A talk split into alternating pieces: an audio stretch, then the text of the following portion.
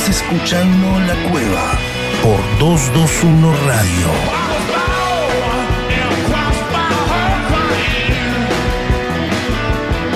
Bienvenidos, ¿cómo andan? Aquí estamos una vez más, somos La Cueva como cada jueves, segundo programa de esta tercera temporada que empezamos el jueves pasado aquí en el 103.1 en 221 Radio, la verdad grandes repercusiones hemos tenido de, colegas, de oyentes, lo que fue este retorno luego del periodo estival de vacaciones de la Cueva Radio, obviamente porque nosotros hemos seguido trabajando como siempre lo hacemos en la Cueva Cultural, pero en la revista, en el www.lacuevacultural.com.ar, segundo programa de, esta tercera temporada, decíamos, hoy día 23 de marzo, con muchísimas cosas, como siempre, vamos a tener a nuestros compañeros, al doctor Fernando Garay, a Axel Velázquez y también a Santiago Patiño, además una linda entrevista, ¿eh? en un ratito vamos a charlar con Lucrecia López Sanz, ella es guitarrista, cantante, eh, hace mucho tiempo forma parte de 99, una banda tributo a los Beatles, bueno, también que ha sacado un disco con canciones propias, pero es muy fanática del rock muy fanática del rock y en un rato vamos a hablar de eso, eh, de música, de lo que nos gusta, de los proyectos, de todo lo que se viene con una de las grandes artistas mujeres que tiene la República Argentina. Además, eh, como siempre, la agenda eh, para ver qué se puede hacer este fin de semana, que es fin de semana largo porque mañana es feriado aquí en, en la República Argentina, un día para pensar, para recordar, sobre todo en este nuevo aniversario del día 24 de marzo. Pero bueno, hoy estamos en 23, día jueves. Nosotros siempre comenzamos con las efemérides, así que les contamos qué pasó un 23 de marzo en el mundo de la música y seguimos con la cueva. Dale. ¿Querés saber qué pasó un día como hoy? Efemérides. Efemérides. En la cueva cultural. La cueva.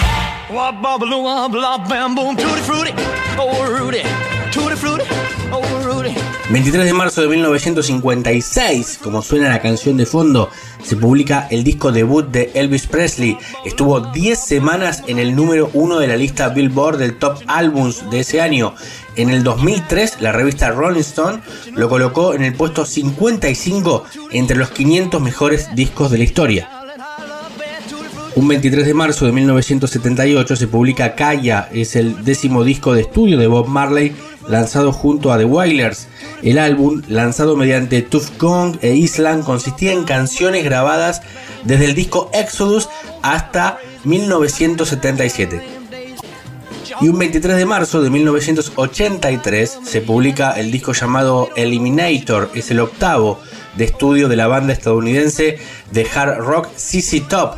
Es el disco más exitoso de la banda al haber alcanzado la categoría de disco diamante.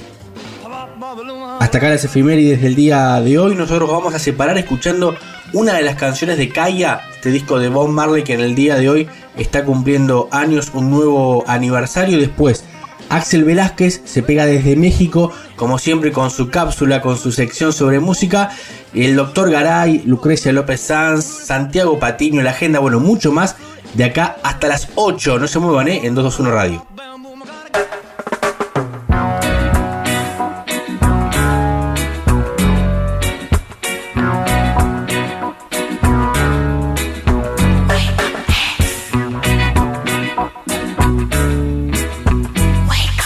Escuchando La Cueva. Animate a entrar.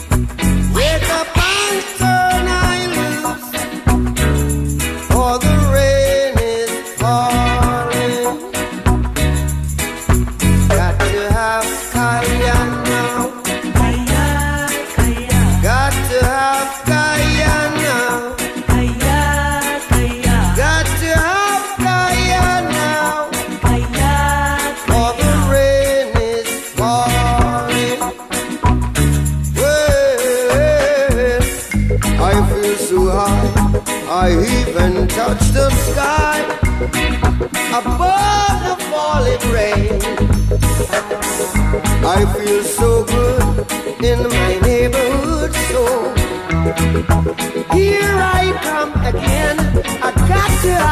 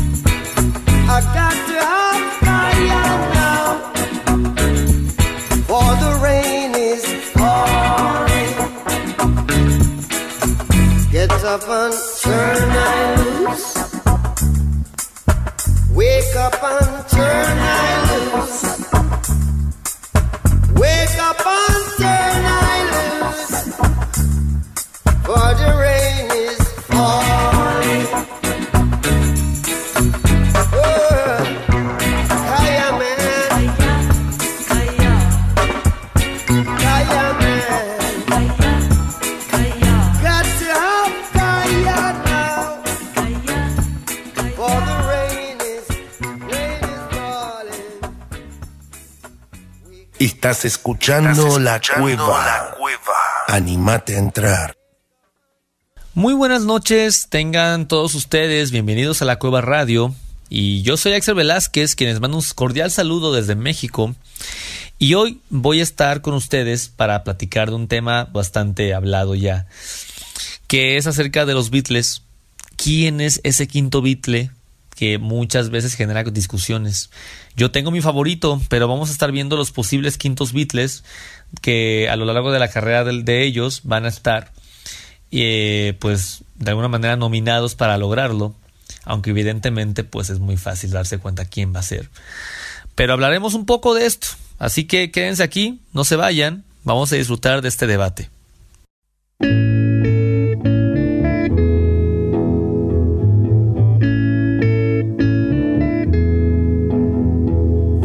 Places I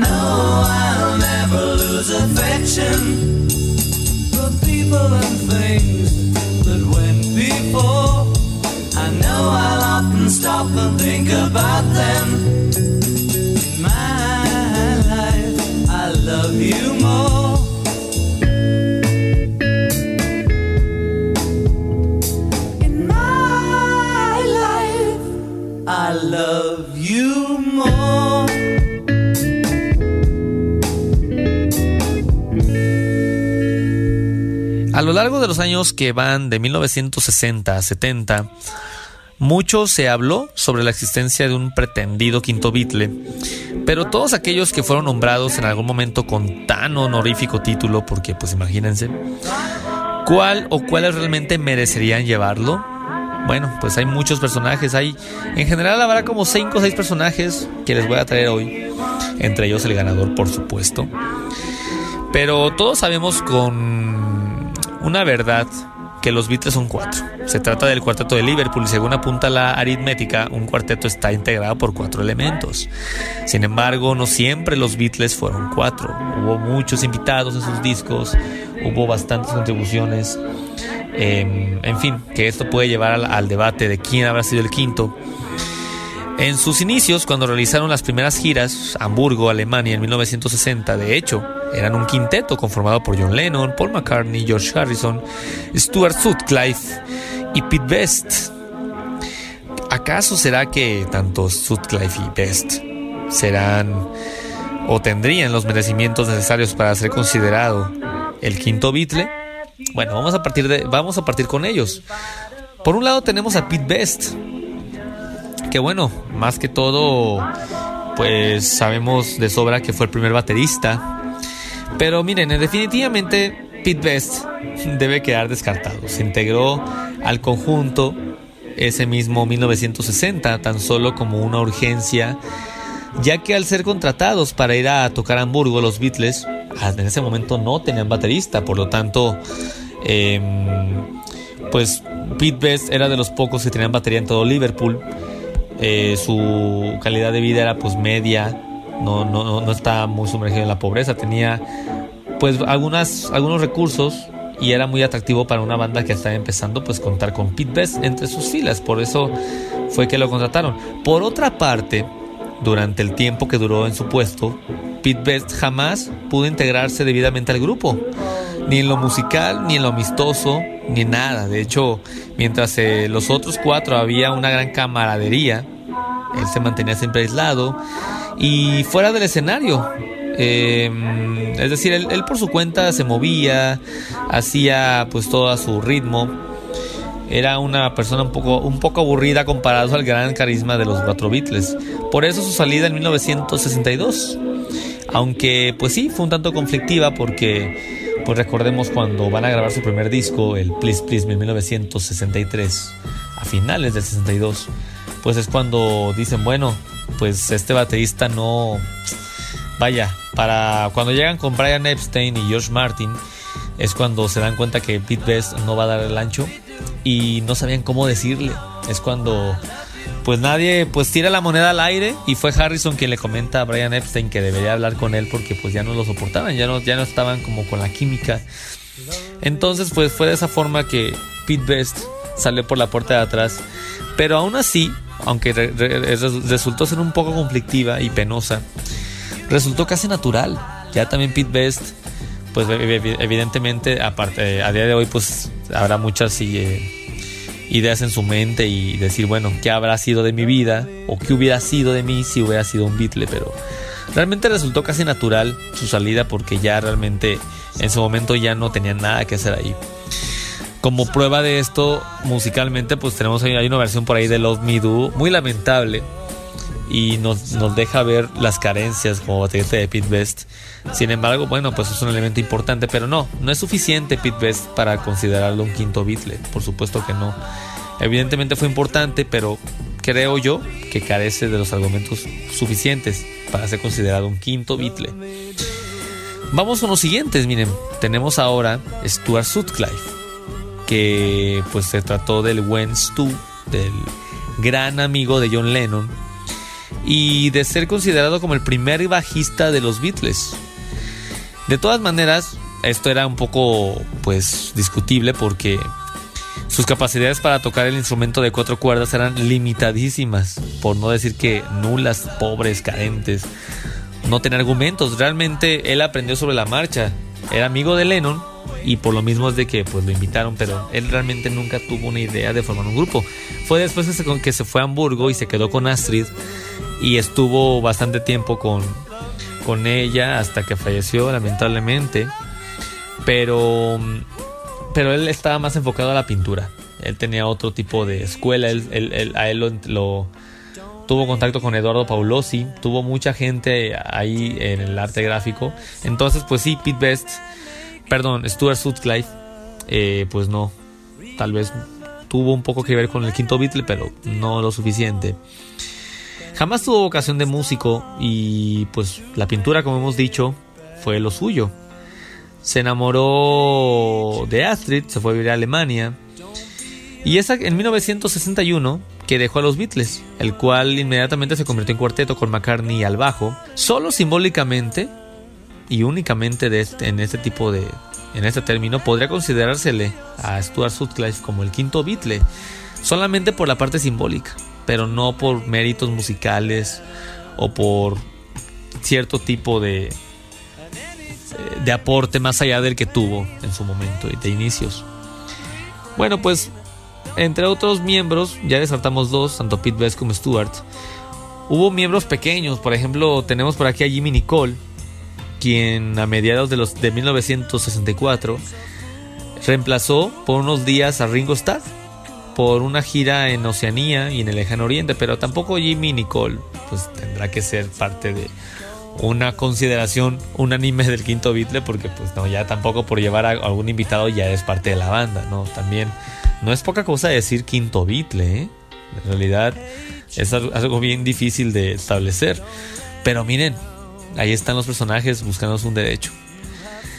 Por supuesto que en este caso, mm, una personalidad básica y que bien podría ser llamado este sí, el Beatle número 5, es Brian Epstein. No digo que sea él el quinto Beatle, pero es uno de los grandes candidatos. Aun cuando no era músico, y hasta donde se sabe jamás intentó serlo, su llegada a los Beatles como manager y representante significó el paso decisivo para que la banda se convirtiera de una banda del montón a la más influyente agrupación del rock y el pop de toda la historia de la música popular. O sea, nada envidiarle a nadie. Brian Epstein tuvo todas por delante. No solo hizo por, eh, todo por refinarlos y de hecho reeducarlos, sino que les brindó la perspectiva de trascender más allá de los límites de su ciudad natal y de esta prolongación de la misma que era el puerto de Hamburgo. O sea, aparte de Liverpool y Hamburgo, pues había que salir a otros lados. Se fueron a Escocia, de ahí a Estados Unidos. Hubo mucha hambre por parte de Brian Epstein para proyectarlos hacia un punto eh, bastante mundial y planetario, cosa que consiguió eventualmente. Y que también, por, o sea, no solamente por ser manager, vas a ser el quinto integrante de los Beatles, pero es que tuvo un papel muy, muy importante en realidad, Brian Epstein. Y lástima que en 1967 murió y pues no se supo ya más que hubiera podido hacer, pero pues al menos estuvo muy involucrado en toda la, en toda la etapa de los Beatles. Entonces, pues Epstein les abrió las puertas de Londres primero, luego la Gran Bretaña y Europa después, luego los Estados Unidos y luego el mundo entero, nada más. Luego, luego, cuando se acabaron las giras, la figura de Brian Epstein se fue apagando poco a poco. Esto fue a partir de 1966. Hasta que una inf- infortunada sobredosis de somníferos terminó por arrebatarle la existencia. Y es cuando Paul McCartney se convierte como en el líder y nadie sabía qué iba a pasar. Por eso Brian Epstein es quizá uno de los grandes candidatos. Pero aquí viene otro personaje importantísimo que podría equipararse o hasta superar la influencia a Brian Epstein. Y adivinen quién es. George Martin. Este realmente podría ser el verdadero quinto Beatle debido a su enorme y trascendental participación como arreglista, productor musical en las canciones del grupo.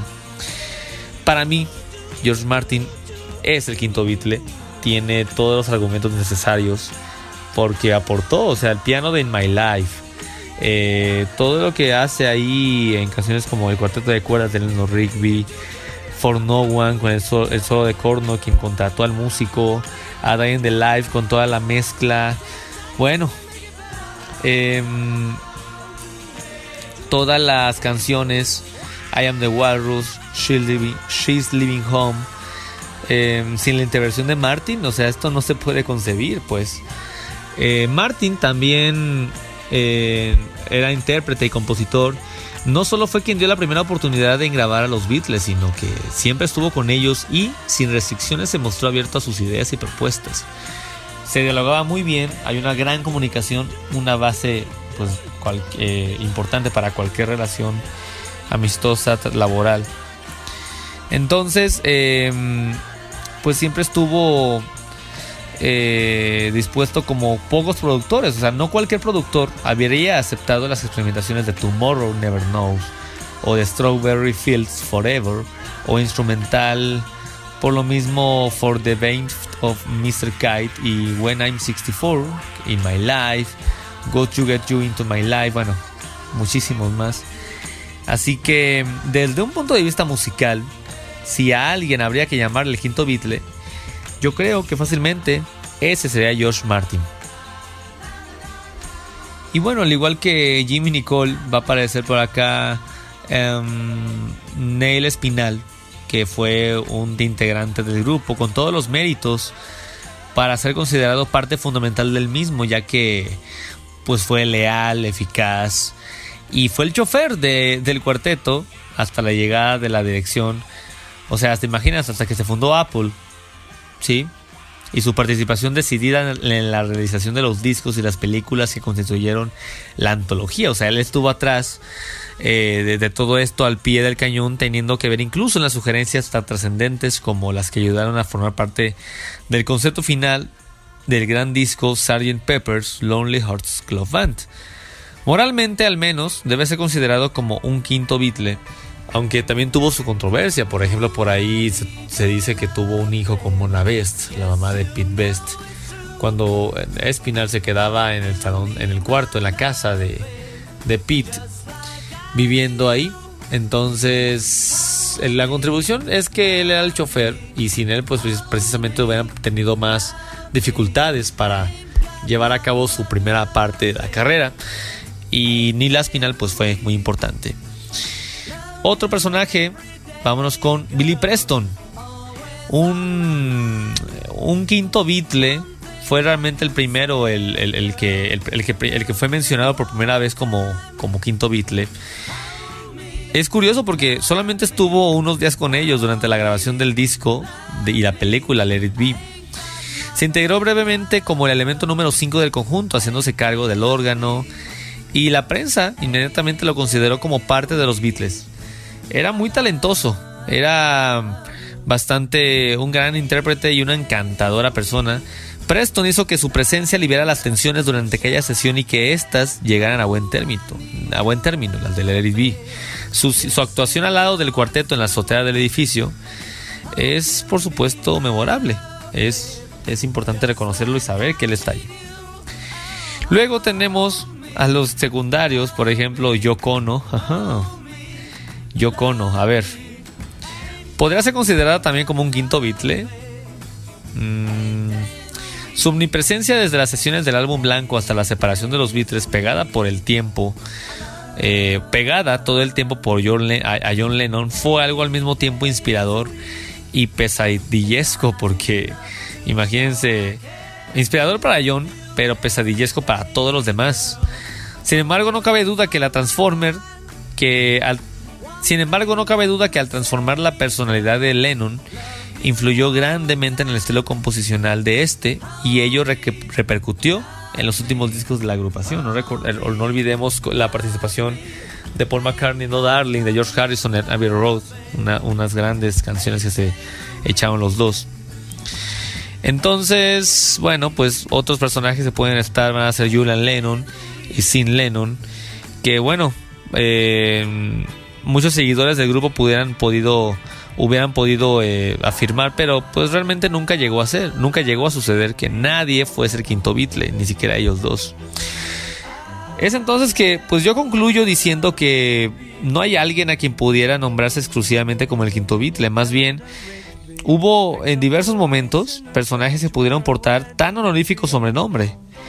Unos más que otros, casi todos los aquí mencionados fueron de algún, de algún modo el quinto Beatle, pero si me tengo que quedar con alguno, ese va a ser George Martin, porque tendrá todas las de ganar, tendrá, pues imagínense, los arreglos musicales. No, no, no, una cosa buenísima George Martin. Así que de esta manera me despido, no sin antes decirles que nos vemos la siguiente semana en un, eh, en un tema que estará bastante interesante. Vamos a despedirnos con A Day in the Life, el tema que cierra el disco Sgt. Pepper's Lonely Hearts Club Band de 1967, que es un, un ejemplo bastante importante y muy evidente de la gran influencia de George Martin al grupo. Tendrá elementos orquestales, arreglos de cuerda, bueno, todo lo que se va a escuchar en el fondo de esa canción tiene que ver con el sonido propuesto por George Martin. Así que tiene todos los, de, todos los créditos posibles y vamos a, a disfrutar. Mi nombre es Axel Velázquez y nos vemos en la próxima. Muchas gracias.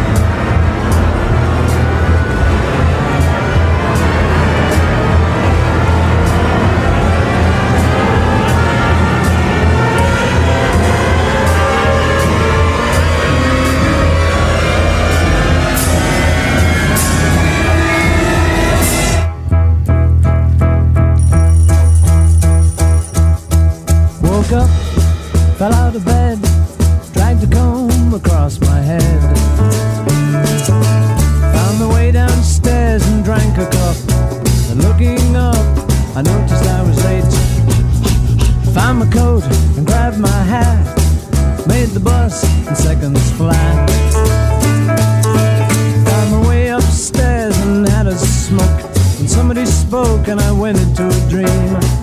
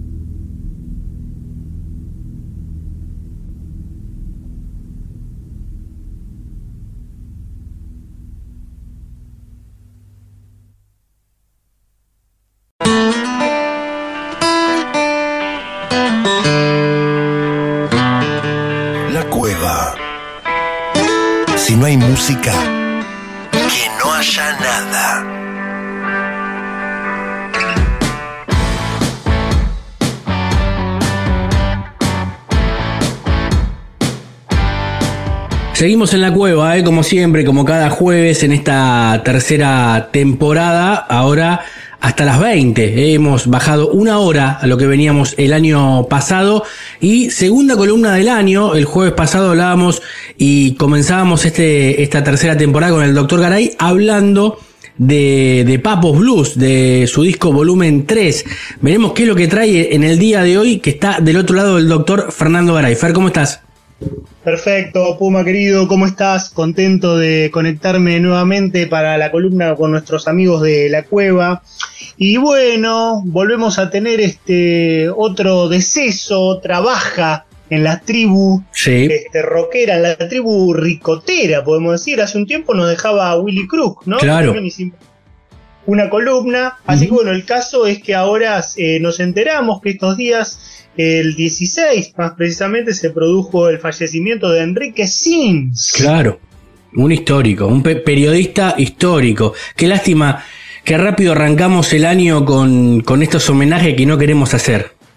Sí, viste, hemos tenido varios, ¿eh? Sí. Palo Pandolfo, bueno, lo que decíamos de Willy Crook. De Willy Crook, claro. Este, Rodolfo García, baterista de, Sí, de Almendra. Bueno, Almendra. No vamos a repasar la lista, pero bueno, ahora vamos a centrarnos un poco en la, en la figura de Enrique Sims. Como decíamos, se falleció el 16 de marzo, 77 años. Mm. Este, ya hacía varios años que venía este, con problemas de salud delicados, Sí. una diabetes eh, muy aguda, Mm. eh, agravada por un estilo de vida muy Claro. picante. ¿no? Di- digamos, digamos que según, eh, según cómo vivió, vivió demasiado, ¿no? Para, para algunos que caen en el camino mucho antes. Exacto, podría haber tenido prácticamente una muerte de esas como sabemos famosas en la historia del Porque no rock. era, a ver, era, era un periodista de, de rock, un ícono de la contracultura, pero que vivió casi como un rockero por momentos su vida, ¿no? Aceleradamente, sin ser músico. Exacto, viste, vamos a, a contar un poco ahora la, la data, porque él, este, bueno, ejerció el periodismo en un montón de medios, Sí, este, en un montón de medios, Eroticón, este, estuvo en Clarín, estuvo en el Porteño, una, Claro. una cooperativa ahí a principios de los 80. Ahí fue donde mm, un poco lo, lo ve este, Levinas, que era el director, que sí, dice em, que por qué no creaba un suplemento dentro de la revista El Porteño. Y entonces fue que ahí que surge em, su creación máxima en, en la- en el tema periodístico, que fue la, la revista Cerdos y Peces. claro, exacto, exacto. Bueno. Una época, una época para contextualizar que ya prácticamente no existe, que es la de la revista en papel, ¿no? Era, era la única manera que había en ese momento. Era, vos querías leer algo, andá a comprarlo, está en papel. Exactamente, y estamos ahí más o menos fines de la dictadura, ya el año Mm. 83, sale como suplemento de la, de la revista El Porteño, este, este suplemento decíamos Cerdos y Peces que surgió, eh, tira- decían, buscaban un nombre que ponerle y no, no sabían qué ponerle, entonces tiraron las, las moneditas esas de Lichín, Sí, este, especie de moneditas y le salió que, que los cerdos y los peces son los únicos animales que no se pueden conmover por la cultura. Dijeron, no, listo, esto es, esto es, esto es este, sensacional para ponerle. Bueno, y esa vez fue, de- de- él deambuló por un montón de medios, Mm. en Chile también eh, formó parte de otro muy, muy bueno, muy reconocido siempre, que se llamó The Clinic, pero acá Sí. en Argentina él participó en muchos medios, pero este fue su mayor creación, Claro. y como que fue el alma mater, como que fue el director, este, con, con una periodista también, Vera Land. Eh, ellos eh, fueron como el, el cerebro, digamos, como Claro. el alma de la publicación. Y Claro. sobre todo, estábamos en una época saliendo de siete años de dictadura militar. Claro, exacto. Se entraron a meter con temas muy, digamos, olvidados, tabú, podemos decir, como Mm. el sexo, drogas, alcohol. Claro. eh, Una época, una época de, como decís vos, una época de, de liberación, de un resurgimiento de un movimiento cultural importante en la música, en la literatura en Argentina, en el arte mismo, ¿no? Después de lo que fue la- la- las prohibiciones, artistas exiliados. Entró justo, Sí. como que entró justo. Exacto, ¿viste? Entonces toda esa temática hacía muchos años que no se hablaba en ningún lado y se- en, en este sentido en la Cerdos y Peces se lo, abro- se lo, se lo abordó muy crudamente. Sí. A veces algunos lo, lo denominan como el realismo sucio, se llama Mira, eso, claro. o el periodismo gonzo. Eso en la, en la historia del periodismo norteamericano tenés a tipos como Hunter Thompson, bueno, Claro. Truman Capote, lo que se llama el, el nuevo periodismo o realismo sucio, que en realidad él vendría a ser un poco esa onda hecho acá, Sí, para decírtelo con un ejemplo, sería como no el periodista que te está retratando algo que por ahí ve o que entrevista o que toma una fuente, sino un tipo que va y se mete de cabeza Claro, lo que te está total. contando. totalmente. O que sea- lo vive en carne propia. Que Exacto. lo vive en carne propia, que Claro. está en ese lugar, que curte la misma onda, que pasa Claro. las mismas vivencias, que toda esa experiencia lo atraviesa y que Mm. después se sienta y lo, y lo Y lo, vuelca y lo vuelca. y te lo cuenta. Claro. Entonces eso, eso era un poco el, el- el periodismo gonzo. Pero bueno, eso en su costado de, de periodista. Después tenemos la otra onda, Claro. su vínculo con lo que fue, bueno, podemos decir, eh, una de las bandas más importantes de la historia de nuestro rock, que son Patricio Rey y sus redonditos de Claro. ricota. Y Que ahí va- ahora, que- ahora- Que ahí va sonando, ahí va sonando de fondo. Ahí nos ponen a, Patricio Rey Bueno. en un- uno de los clásicos donde ha tenido Claro. participación, ¿no? Enrique Sims.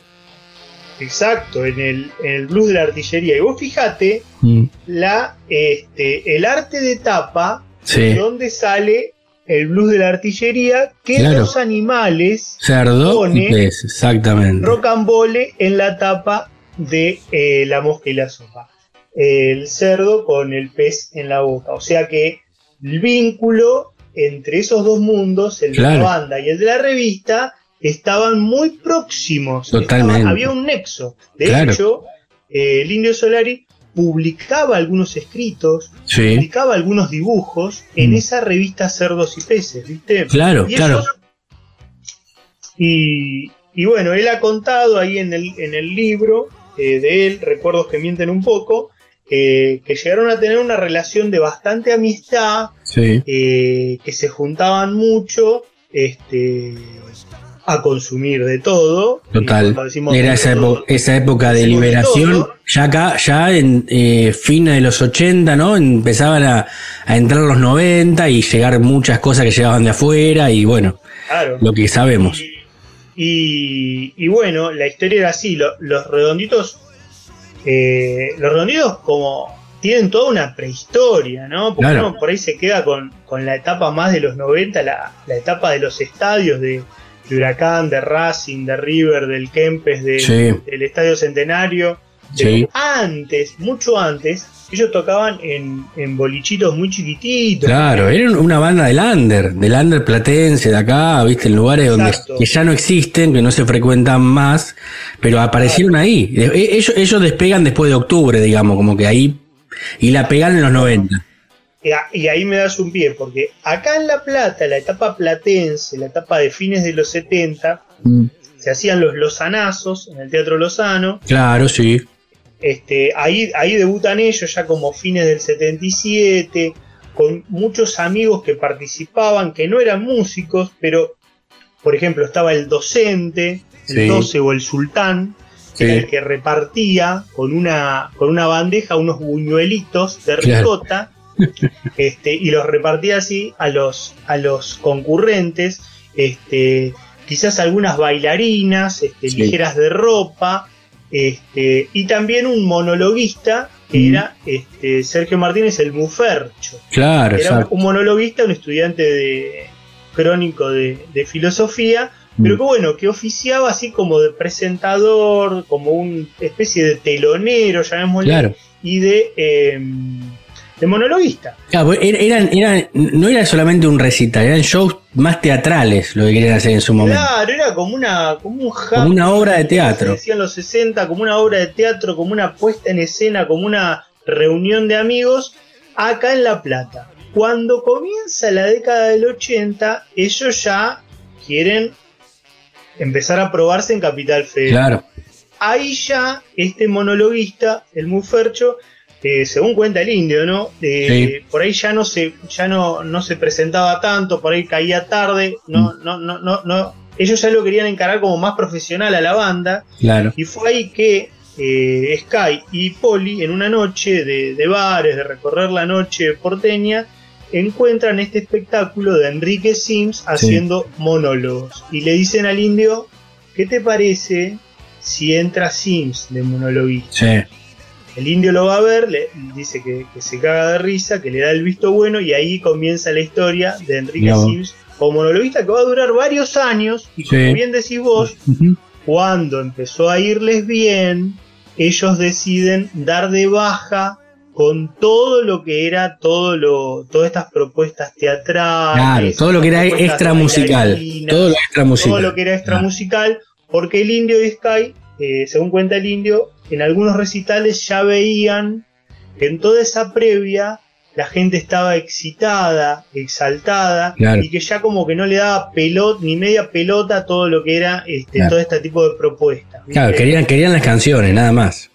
Y querían rock and roll, y querían Sí. volumen, y querían cantar, y gritar, y saltar, y toda esta parte ya. Y entonces ellos ahí, y ahí como que se produce un cortocircuito Mm, con Sims, Sí, y una especie de pelea y ya después, bueno, el máximo detonante, porque él siempre siguió con la revista, la, la revista, como dijimos, Cerdos y Peces arranca en el 83 como suplemento, 84, y después la va a hacer dos, tres números, tiene problema con la justicia, problema Sí. con un atentado, problema con la censura, bueno, la hace dos, tres, cuatro números, cierra, clausura, reabre, otro, otro apoyo económico para hacerla, bueno, la va a hacer durante 20 años, pero así, Así, cuatro claro. números acá, cinco números allá, totalmente. Muy esporádico, sí. Claro, y en el 91, más precisamente, eh, tiene lugar el suceso de, mm, de la muerte de, de Walter Bulacio en un recital en, Claro. en obras sanitarias. Y Sí. Sims sale muy duro, sale muy duro en su revista Cerdos y Peces y les, les, les da duro Claro. porque les hace, eh, los hace responsables este, un poco de, de lo que pasó, de la seguridad, qué sé yo, Claro. que, que la Policía Federal fue la que, la que finalmente este, tuvo la, la implicancia directa, pero él como que les, les achacó su rol Sí. como banda, como organizador y su actitud después. Después él se, de- se en otros reportajes, como dice, yo no tendría que haber salido públicamente a decir, A decir. lo tendría que haber hablado con ellos. Este, Claro, como que se arrepintió un poco. En un punto como que, Sí. que, que se arrepintió, ¿viste? Este. Pero bueno, él, él, él en, en toda esa etapa, y hay eh, algunos videos, este. Algunos videos que quedaron de Sí. recitales, ¿viste? De los Sí. 80, que está buenísimo. eh, Porque, por ejemplo, el, el indio le, le cedía un poco el, el micrófono y el, el centro de la escena, la banda se quedaba tocando, Claro. y ahí lo ves a él improvisando unos recitados que, que realmente estaban buenísimos, ¿viste? Sí. Yo, yo lo, lo- lo he leído mucho a, a Sims, hay, hay un montón de libros, ¿viste? El Señor de los Venenos. Sí. eh, generalmente casi todos son recopilaciones de las notas de él, ¿viste? Claro, claro. Exacto. Este, Sí, como suele, suele pasar, ¿viste? Cuando no publicaste, recopilan cosas que, que, que fuiste no, diciendo en otros lados.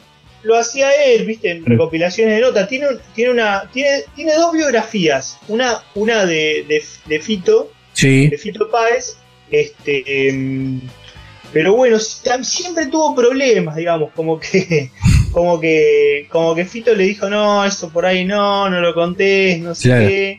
Después, sí, después cuando estuvo en Chile, como decíamos hoy, que participó en ese, en esa revista de Clinic, Sí. em, le hizo otra biografía a un grupo chileno que se llama Los Tres, Sí, un también, gran viste, grupo. como, como que él lo que dice es que los biografiados se creen que yo voy a hacer una biografía para hablar bien de ellos. Dice, Claro. nada que ver, dice, yo voy a contar todo lo que sé y me Claro. importa tres pitos si te gusta, No, no te gusta.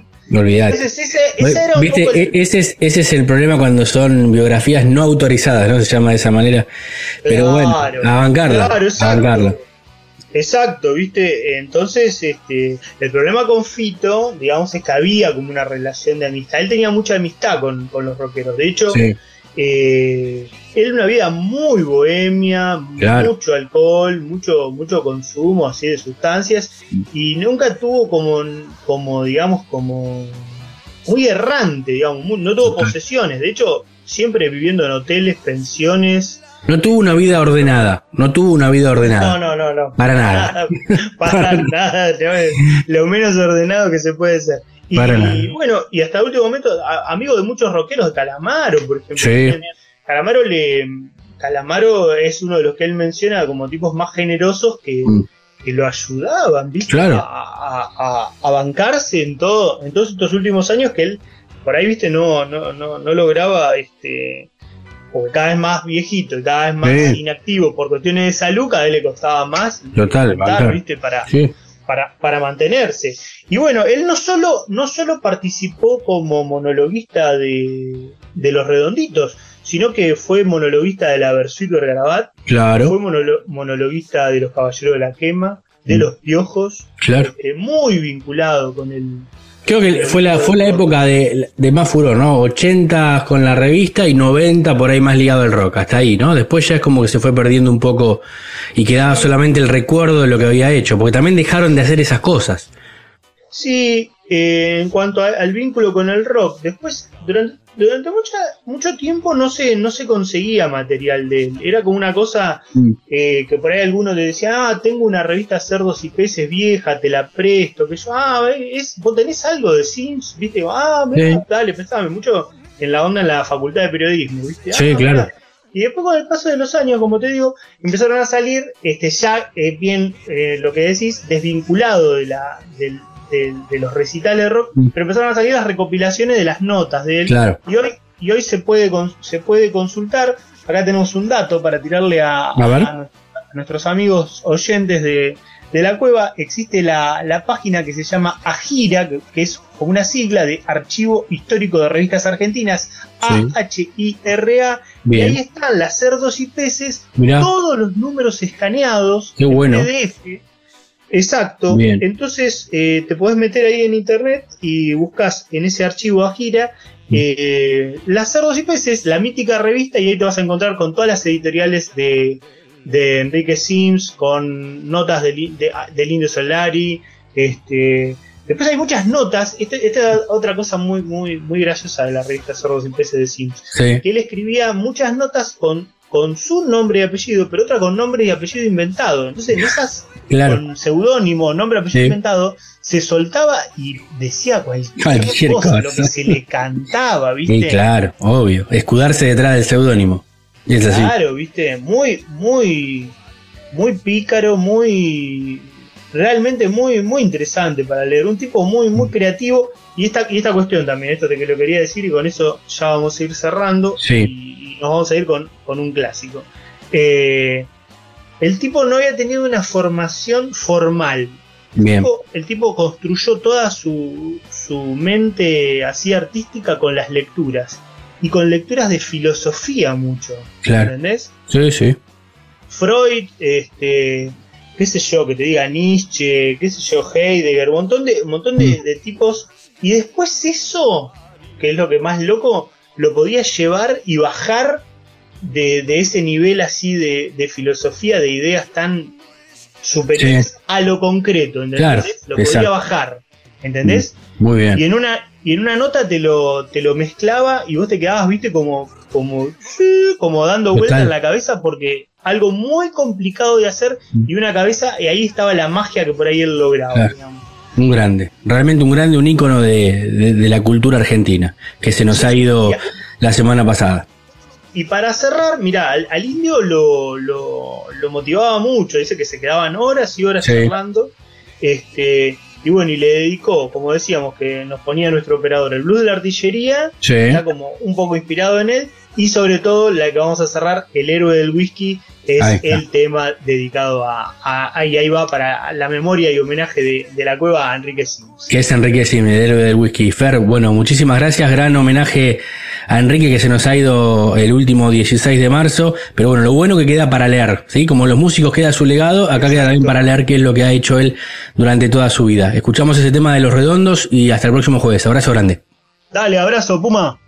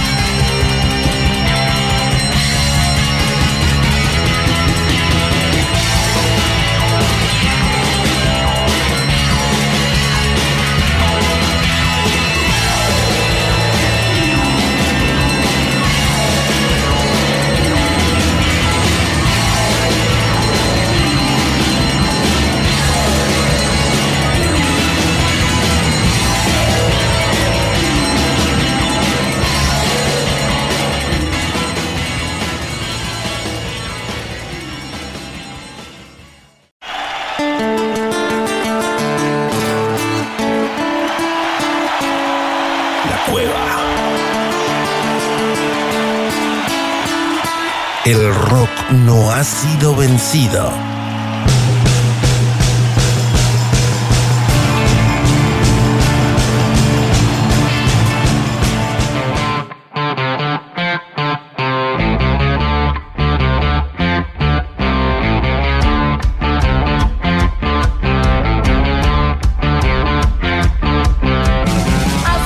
Seguimos aquí en la cueva, ¿eh? como siempre, hasta las 20 llega el bloque de las entrevistas, lleva un, momento muy lindo porque a nosotros nos encanta hablar del otro lado con los artistas, no solamente los escuchamos, también hablamos y aprendemos con ellos.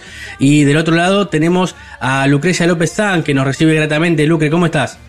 Hola Damián, ¿cómo estás? Un gusto. Un gusto, la verdad que hace rato venimos siguiendo lo que, lo que haces, este, realmente nos parece bárbaro, lo que hacen junto con la banda también. Y bueno, no, no habíamos tenido nunca la oportunidad de hablar, así que eh, por suerte ya en esta tercera temporada que empezamos nosotros en, en radio, podemos este, tenerte con nosotros al aire, la verdad que un gustazo. Y bueno, imagino eh, contenta por, por todo co- como se viene dando, ¿no? Eh, con la banda, con Nube 9, las fechas que van surgiendo, ya también con, con un disco en la mano, con canciones propias, que eso está buenísimo, ¿no? Finalmente, sí, sí, la verdad que, bueno, con Nube ya una trayectoria muy larga. Este año ya es el año 22, en octubre vamos a cumplir Claro. 22 años. Eh, así que, bueno, con mucha actividad, por suerte, eh, después de lo que fue, bueno, la pandemia, ¿no? Esos, Sí. esos años perdidos. Así como Lennon, Lennon tuvo ese fin de, sema- de, fin de semana perdido, le dicen, Claro, ¿no? que fue un año, un año y medio. De los Claro. weekend, exacto. Bueno, esto fue como también un fin de semana perdido para todos, Sí. eh, para todo el mundo. Así que bueno, por suerte este, la, la actividad la, la fuimos recobrando bastante rápido. eh, así que contentos con eso. Y sí, tal cual, con muchas presentaciones. Bueno, estuvimos haciendo shows eh, estos últimos días. Mm. Y ahora lo próximo ya es en abril, arrancando con todo. Eh, de hecho, arrancando por el primero de abril, el sábado primero, vamos a estar ahí en, en Mr. Jones de Ramos Mejía, que ya Ramos. Sí, muchísimos años que tocamos ahí. Sí. Pero esta vez vamos a hacer un especial dedicado a Elvis Presley Mm. con nuestro amigo David Fernández, que Sí. es, un, es un intérprete increíble. Eh, después luego, bueno, vamos a estar volviendo a la tele después de un tiempo, Sí. lo que sería la, la trasnoche del domingo 2 de abril, así Claro. medio madrugada del lunes 3, vamos a estar en el programa Red Despiertos de TN tocando Sí. algunos temas. Y ya después, bueno, el fin de semana siguiente, el, el 8 de abril, vamos a estar presentándonos en Ron de Manabasto, otro Bien. lugar que ya hace años estamos acá en Capital, Sí. eh, haciendo los discos Abbey Road y A Hardest Night, así Claro. como el cierre y lo que fue como el comienzo más de la Beatlemanía, ¿no? Dos Claro, discos em- em- totalmente emblemáticos de los Beatles. Así que bueno, ahí estaremos despuntando el vicio como siempre y bueno, compartiéndolo con, con la gente que nos sigue. Sí, totalmente. Y justo en, en esta fecha, uno just- justamente cae que un día como hoy, hace 60 años, se lanzaba Please Please Me, ¿no? El, el Exacto, bueno, Ahí, cambió la música para siempre. Exactamente, estos chiquitos de Liverpool, cómo vinieron a revolucionar todo el mundo. Bueno, y justamente fue el show que hicimos hace poquito, eh, el sábado este último. eh, hicimos 18 todo de el marzo. disco- el 18 de marzo hicimos todo el disco Please Please Me. Eh, hicimos también los simples que salieron ese mismo Claro. año en el 63. Y aparte hicimos lo que nosotros llamamos Songbook 63. eh, eh, interpretamos otras canciones de otros artistas que también claro. fueron editadas ese año. Así que fue un revival Total. hermosísimo. Sí, Total, sí, así que bueno, fue un show muy lindo. Mirá que bueno, bueno, eh, recordás, bueno, recién decís, tantos años con Nube 9, vos tenés una trayectoria obviamente previa, también vamos a charlar un poquito de eso, Sí. pero decías, 22 años ya. 22 años van a ser en octubre de este año. sí. 22. ¿Y, y cómo nace eh, eh, esto de Nube 9? Porque además es, a ver, podemos decir que ustedes han hecho durante mucho tiempo, ya tienen un disco que es 9 por 9 que es canciones propias, ¿no? Obviamente. Sí, pero finalmente. están haciendo sí. este repaso, obviamente, a la carrera de, de los Beatles, pero también hacen homenajes a otro tipo de música, siempre, obviamente, de, de- de esas décadas, ¿no? Pero ¿cómo nace Sí. ese proyecto de, de Nube 9 junto con Fernando Blanco? Sí, bueno, nos conocíamos de hace muchísimos años ahí del Cavern. Yo venía tocando eh, con las B-Ladies, que es esta banda de chicas que armé en el año 2000, un poquito antes de Nube 9, Sí. que fue también como cuando hicimos ahí irrupción en el mundillo Beatle, también este, bueno, fue como un cimbronazo porque no, no, no había chicas que tocaran y No, ni mucho menos una formación toda hecha de mujeres. Total. ¿no? Mm. Así que bueno, eso por ejemplo nos llevó a, a ir a tocar a las Islas Malvinas, eh, ir a tocar al Festival Beatle de Liverpool, ¿no? Claro. Entonces fue como, bueno, eh, arrancar con todo eh, fue el primer proyecto que musical Carmel de las V-Ladies. Sí. Y bueno, y con Fernando nos conocíamos de tocar mucho acá en el Paseo La Plaza, acá en, en Capital, él estaba con los Super Ratones, yo con las V-Ladies, y bueno, y, y se dio esto que teníamos ganas de hacer este, shows en donde pudiéramos recrear temas de los Beatles que, que, que por ahí no eran los más comunes de escuchar en vivo, Claro, ¿no? exacto. Sí. Eh, y bueno, y el otro que andaba siempre dando vueltas en, en el cavern era Julián Carranza, el otro guitarrista que tocaba un montón. Así que bueno, digamos que Nube, digamos, eh, los tres que estamos del momento cero somos Fernando, Julián y yo. sí. Eh, y después, bueno, este, el resto de los integrantes fueron algunos cambiando, moviéndose. Sí. Pero bueno, siempre manteniendo la línea de, de homenajear la música que nos gusta. Total. Empezó siendo los Beatles, después pasamos a sumar las carreras solistas de los cuatro, Sí.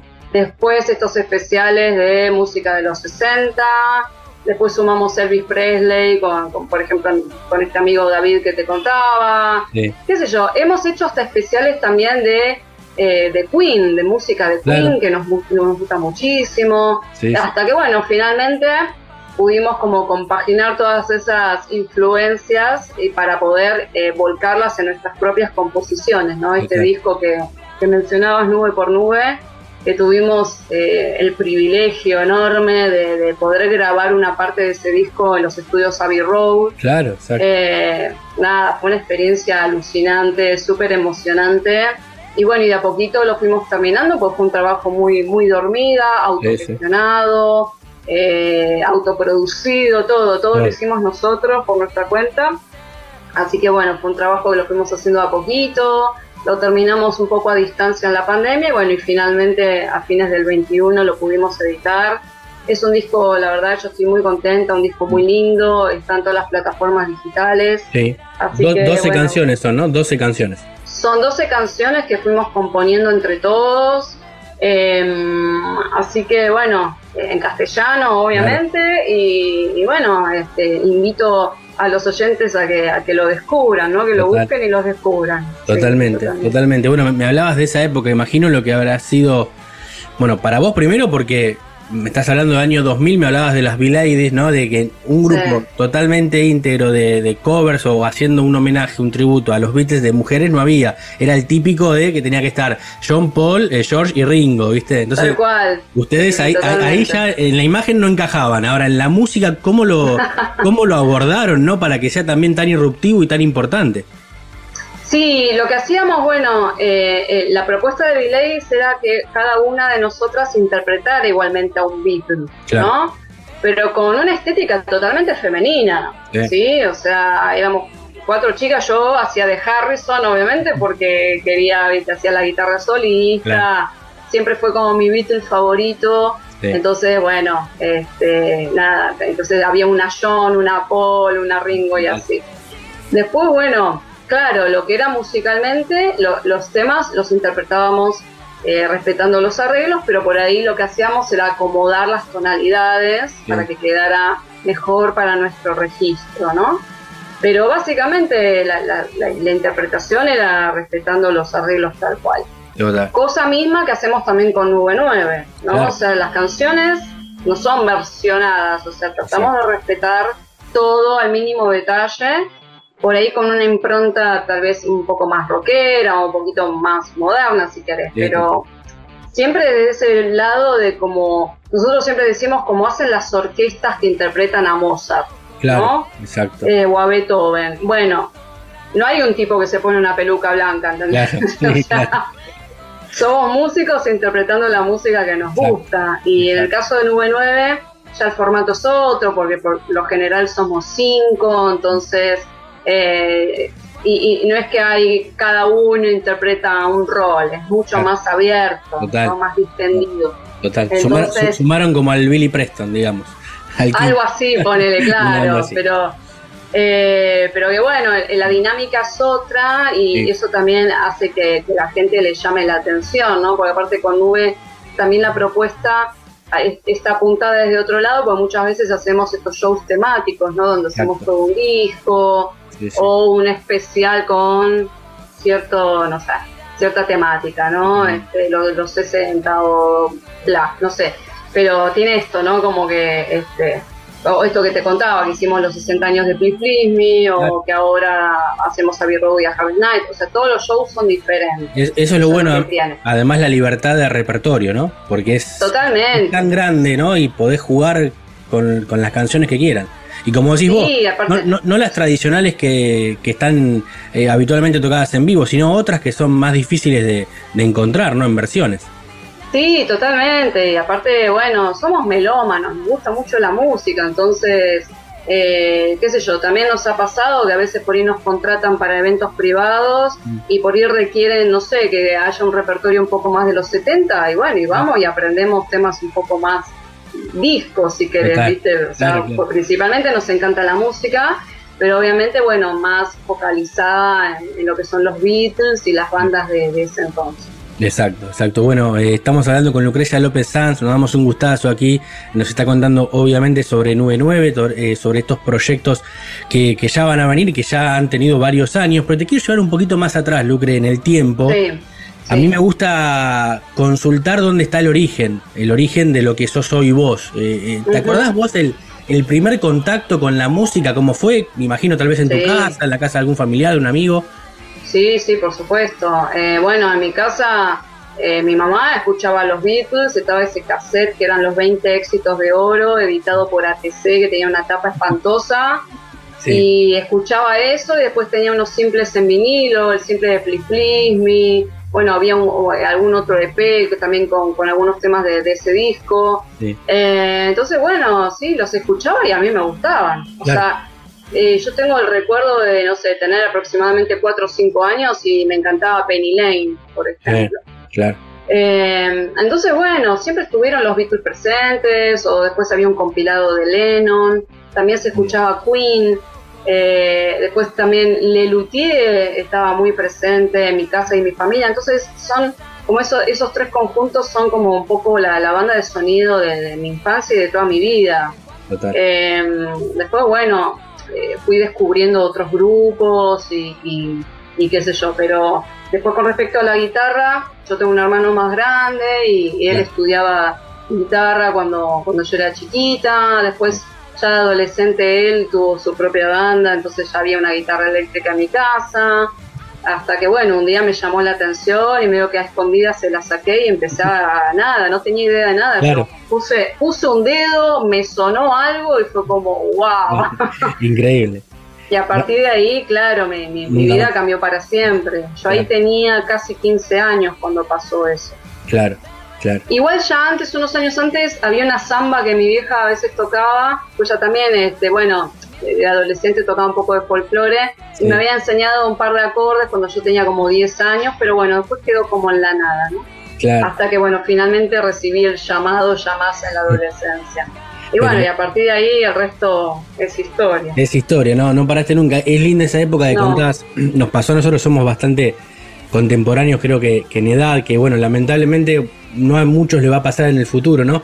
El tema de cuando se encuentra con 4, 5, 6, 7 años, en su casa tener discos, cassettes, CD, lo que sea a disposición, es como una juguetería para que empiece a descubrir Sí. música. Por ahí ca- capaz que en unos años, ya hoy como está todo tan digitalizado, no, no suceda en las casas, ¿no? Pero en esa época era Sí. lindo investigar y abrir, abrir el, el cassette, abrir el vinilo. Sí, el olor, El- ¿viste? claro. El olor del vinilo, el olor del cassette, el olor del libro, ¿no? Esas son Sí. cosas que lamentablemente la- las nuevas generaciones se lo pierden. Porque está todo tan a disposición que viste que es bueno, bueno, a ver qué pongo. Pongo la- una lista de reproducción totalmente random. Total. Y viste, y no sabes de dónde viene esa canción, qué año fue compuesta. Es que no, no sé, pones No saben ni qué están escuchando.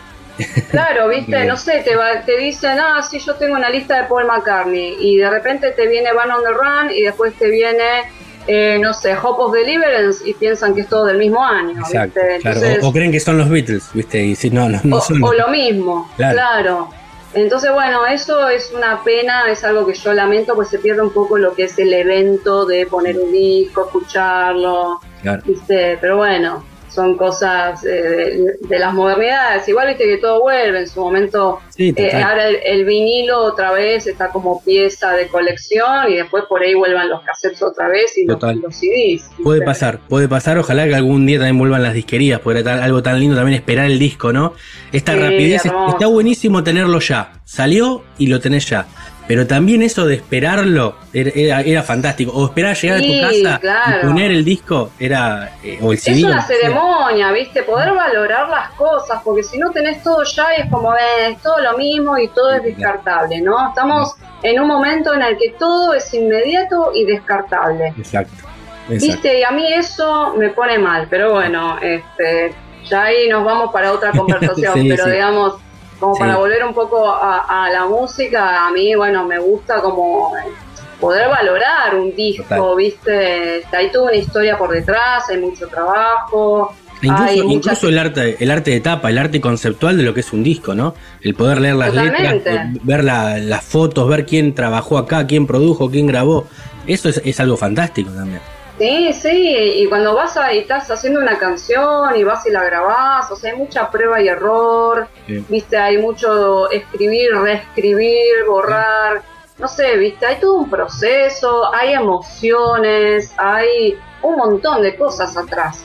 Claro. Y creo que hoy un poco en día eso se pierde, ¿no? o no se Sí. valora, no- o no se da una idea, porque como, ah, bueno, sí, una canción, ah, listo. Sí, Yo creo que en, en- las, en las pequeñas cosas en las que podemos uno contribuir, que todavía estamos, somos el nexo con la nueva, las nuevas generaciones, ya en algún momento la vamos a perder la batalla, ¿no?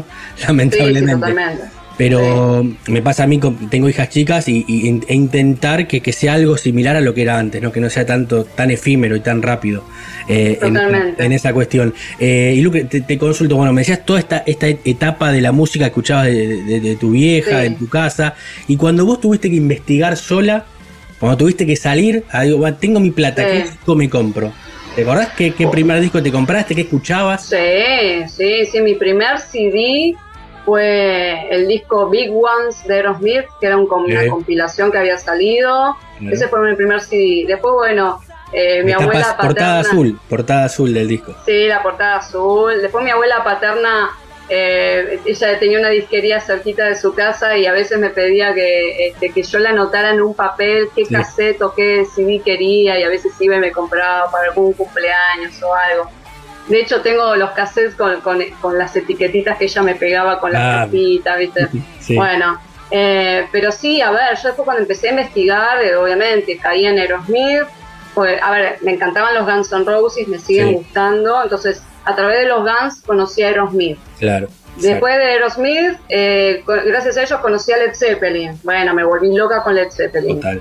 Paralelamente me enganché con ACDC, al punto que, bueno, después también terminé armando bandas tributo de Led Zeppelin y de ACDC. Claro, hiciste con- Lady Zeppelin y también eh, High Watt de Forty Band, ¿no? ¿Así es? Exactamente, sí, este, sí, o Highway 40, yo le Highway digo más 40, a, claro, a la criolla. Sí. Que claro, porque el, el nombre de la banda es porque justamente debutamos para los 40 años del disco Highway to Hell, Claro. ¿no? que lo inter- interpretamos todo el disco entero, bueno. Sí. Y con Highway, bueno, cada tanto seguimos tocando, ahí despunto el vicio, este, eh, nada, disfrazándome de Angus Young, que es, uno, es uno de mis maestros, el otro maestro Jimmy Page, Claro. bueno, digamos como que soy, me hice más guitarrista por, por ellos en Sí. principio. Después con los Beatles aprendí a cantar, aprendí a tocar otras cosas, Exacto, a identificarme con Harrison. claro. Eh, y para mí la, la- la adolescencia, todo este despertar musical fue, fue clave en mi vida. O sea, todas las bandas que yo descubrí en ese momento son las mismas que sigo escuchando hoy en día. Claro, exacto. Eh, después obviamente fui conociendo otras cosas. Deep Purple me gusta muchísimo. Eh, qué sé yo, bueno, de todo. También por Led Zeppelin descubrí, me fui un poquito más atrás con los Yardbirds, ¿no? Y Claro, Eric Clapton. Claro, es, como que vas, es, es como un eh, árbol genealógico musical, ¿no? Es como que Eh, vas, exactamente. vas armándote exactamente. vos este, según lo que vas conociendo y está y vas llegando. Eso es lo bueno, que vas llegando a otras cosas, ¿no? Sí, por supuesto. Y después, obviamente, hablando de los 60, me encantan los Kings, los Who, ¿no? Todas esas bandas que fueron las, las, las pioneras, ¿no? En- en todo lo que es el rock. Claro. Así que, sí, sí, eh, me encanta, me encanta. Total, bueno, me nombrabas a, a Jimmy Page, obviamente bueno, son dioses de la guitarra, igual que Angus, este, que George Harrison, incluso si bien a veces no están en, en- todos en las listas de los mejores guitarristas de la historia, eso, eso va en gusto, me parece, es más comercial esa cuestión, ¿no? Totalmente, claro. Este, te, te pregunto, bueno, me decís, agarraste la guitarra y no soltaste más. ¿En algún momento de ese proceso, en la adolescencia, cuando terminaste el secundario, pensaste en seguir alguna carrera? O sea, eh, eh, ¿la música le ganó a algo, a alguna profesión, a algún deporte? ¿O siempre fue claro la música? No, la música fue claro siempre. Lo que pasa que, bueno, claro, cuando yo terminé el colegio, que estaba convencida a que quería hacer música y ya tenía la idea de esta banda de chicas, Sí. eh, estaba el, el mandato sociocultural y, y familiar como que, bueno, o estudias o trabajás. ¿viste? Y sí, bueno, a mí me- siempre me gustó también mucho la radio. Eh, entonces, bueno, en su momento hice todo el ingreso para el ISER. Bueno, eh, en el examen final, que eran tres etapas, me quedé en, en el medio, me descartaron. Sí. Eh, había pasado la primera, que era la ronda más difícil. Bueno, en la segunda quedé afuera. Y me había anotado por las dudas para hacer el CBC en Ciencias de la Comunicación. Sí. Pero la verdad que el ámbito universitario no era lo mío. Claro. Yo ya lo sabía, pero igualmente lo intenté. Bueno, fue toda una crisis ahí a los 18, qué sé yo. Hice algunos laburos, algunas cosas muy temporales, pero hasta que, bueno, eh, pude armar la banda porque armar las Ladies obviamente que me llevó muchísimo tiempo. Sí. Estamos hablando de finales de los 90, no había internet, no había chicas que tocaran Claro. o eran recontra pocas. Entonces fue como un proceso largo, aparte yo quería algo muy puntual, o sea, quería no solamente chicas que tocaran bien, sino que pudieran cumplir con un rol específico. Claro, claro. Entonces, bueno, fue una, una búsqueda larga, pero finalmente, como yo soy bastante, me pongo ahí la zanahoria adelante y camino. este, bueno, no paré hasta poder armar el grupo y bueno, después este, vinieron cosas maravillosas, ¿no? Sí, Fue como el puntapié para mí esto, pero bueno, fue, fue difícil arrancar, claro. Total, sí, sí, total. Bueno, obvio, decís eso, lo difícil también, eh, lamentablemente, ¿no? Hoy, bueno, hoy está bastante más aceptado y en realidad es más normal y, ojalá que, que siga así mucho mejor, pero el tema del rol de la mujer en el rock también, ¿no? Es como Sí, que... hoy es hay- otra cosa. Hoy, es otra cosa, hay muchos casos rupturistas como yo, Janis Joplin, eh, eh, que, que- que han empezado y han roto paradigmas totales, ¿no? Hay muchísimos Totalmente. casos. Eh, pero imagino que no fue fácil también, ¿no? Este, No, no, la, mirada, nada. la mirada del otro en un primer momento, ¿no? Siempre está el prejuicio. eh, igualmente, bueno, yo reconozco que a mí siempre me, me- en líneas generales me, me sumó, me, me Sí. fue a favor. Pero siempre el prejuicio de ver esta pibita con la guitarra. Claro. Me ha pasado con infinidad de sonidistas en lugares donde he tocado. Que viste, se piensan que eh, podía tocar dos acordes y cantar U de coro Sí. y nada más, ¿viste? Claro. Entonces, claro, cuando se daban cuenta que yo hacía un solo o cantaba una voz principal en un tema, ahí, ah, bueno, Bien. no, está bien, no está de adorno. Y ese prejuicio, lamentablemente, Sí. llevó muchos, muchos años de poder romperse, ¿viste? En su momento me enojaba, hoy en día ya me río, ya estoy más grande. Ya, pero No, pasa- un- pasaste por varias etapas, varios estadios de, imagino, ¿no? La bronca, eh, la decepción por ahí por momentos también, ¿no? Porque además, como decís vos, Sí. sin, sin escucharte, después te colgás la guitarra y la rompes. Pero el tema es el antes, ¿viste? Pero siempre estaba, eh, es más, había gente que eh, de alguna forma, supongo que inocentemente o no sé, venían y por ahí después del show y me decían, che, la verdad que para ser mujer tocas bien. Claro. Ese era un clásico, pero Terrible. clásico, ¿eh? Y el otro era, y la verdad que por vos no daba dos mangos. Sí. Bueno. eh, no, no me sé. digas nada, no me digas nada y listo. No me diga nada. ¿Viste como el meme ese, la diferencia entre la pizza y tu opinión es que la pizza la pedí? Bueno, Claro, exacto. esa onda, ¿no? Sí, totalmente, totalmente. Pero bueno, qué sé yo, a veces la gente siente que tiene la necesidad de poder eh, opinarte sobre algo, qué sé yo, bueno. Pero lo que pasa es que eran comentarios este, un poco desubicados. Y, arca- y, querés. arca- y arcaicos. Ya hoy en día Total. también eso, eso ya quedó en el pasado. Sí, Por suerte quedó, quedó en el pasado. Lucre, la verdad que un gustazo. Nos estamos dando contigo, charlando, hablando de música, Bueno, que, es lo, que es lo que nos gusta. Eh, para ir terminando, porque sé que tenés los días muy complicados en cuanto a agenda, que eso está buenísimo. Te quiero ir preguntando las últimas. Eh. ¿Qué sueños cumpliste gracias a la música gracias a esta Sí. decisión y qué te queda por cumplir, porque en las redes hemos visto eh, con Johnny Depp has estado, con Alice Cooper han sido teloneras de Ringo Starr, bueno, eh, está Sí. buenísimo, pero bueno, imagino Sí, que he conocido, la verdad que he conocido gente muy maravillosa. Cada, cada cosa que yo, eh, eh, no sé, he puesto en movimiento o, o cada proyecto, qué sé yo, me fue llevando como a otra cosa, ¿no? Cuando, por ejemplo, con V9 empezamos a ir a, a este festival de Liverpool, Claro. ¿no? La semana Beatles. Hemos tenido la oportunidad de, de tocar en lugares increíbles como Número Central, compartir con artistas que eran contemporáneos a los Beatles. Sí. Después de ahí, por ejemplo, esto de, de, eh, también de conocer a, a Brian Ray, el guitarrista de McCartney, Claro. eh, hacer giras con él en V9 acompañándolo y que a raíz de eso él me elija para una banda de él allá en California, que es. Claro. Sí, que hace poquito sacamos un- unos temas, un, un simple de dos temas, Sí. que lo grabamos así en la pandemia. Bien. Unos argenti- el, el simple es Argentina y Sí. Post Apocalipso es la otra canción. Eh, bueno, gracias a, a este proyecto fue que conocí a Johnny Depp, a Alice Cooper, que compartí escenario con ellos en un festival, que charlamos. Y bueno, infinidad de cosas, ¿no? Esto ta- también de haber teloneado a Ringo. O sea, el día que, que me subí al Luna Park, me di vuelta y tenía la Ludwig ahí atrás Claro. mío, Es se me cayeron las medias. O sea, me acuerdo que tuve un bloqueo que me olvidé lo que tenía que tocar. O sea, Claro. fue como en la prueba de sonido, ¿no? Después sí. en el show se, se me acomodaron todos los acordes. Sí. Pero fue como, wow, o sea, no lo puedo creer. Eh, y qué sé yo, y después, por ejemplo, hace unos años la conocí a Scarlett Page, la hija de, de- de Jimmy, De Jimmy. que es una tremenda fotógrafa Sí. y, y me eligió para, eh, junto a, a grandes guitarristas de acá, ¿no? Como David Lebón, Xavi García, para hacer este una, una muestra de fotos. Claro.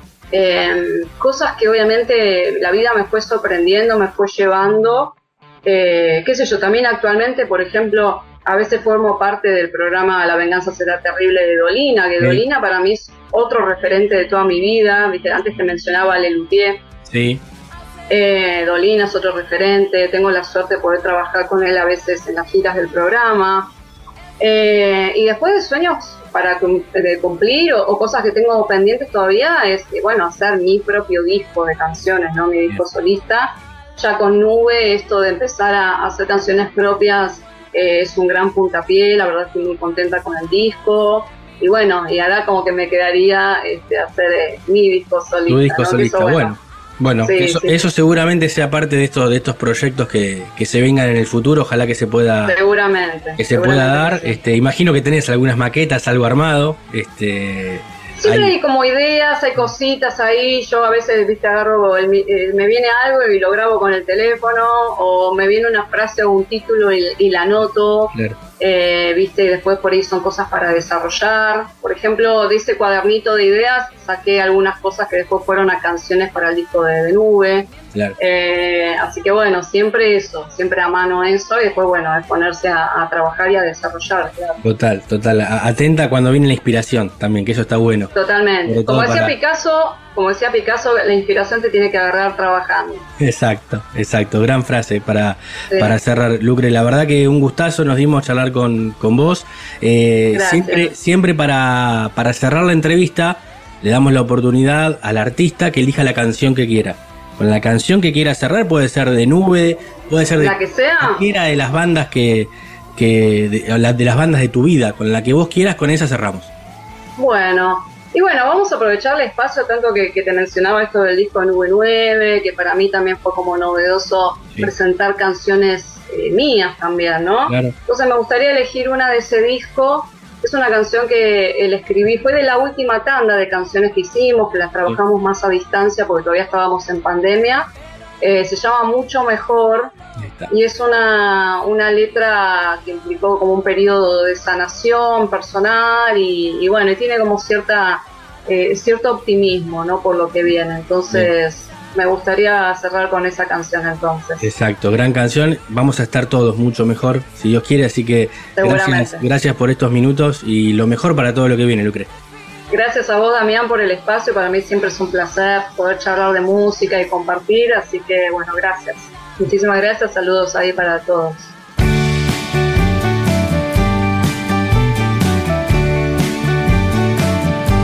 Tiempo de cantar, la voz elevar,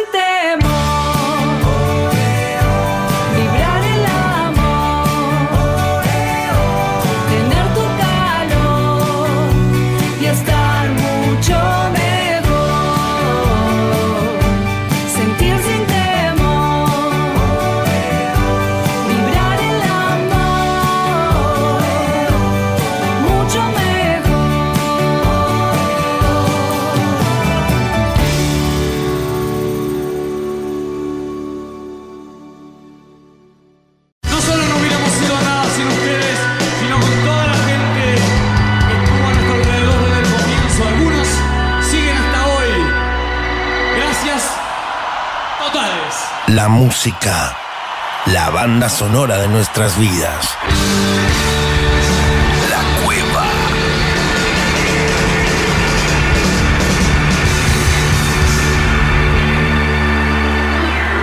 The heart is blue. It shoots up through the stony ground, but there's no room. Space to rent in this town. You're out of luck.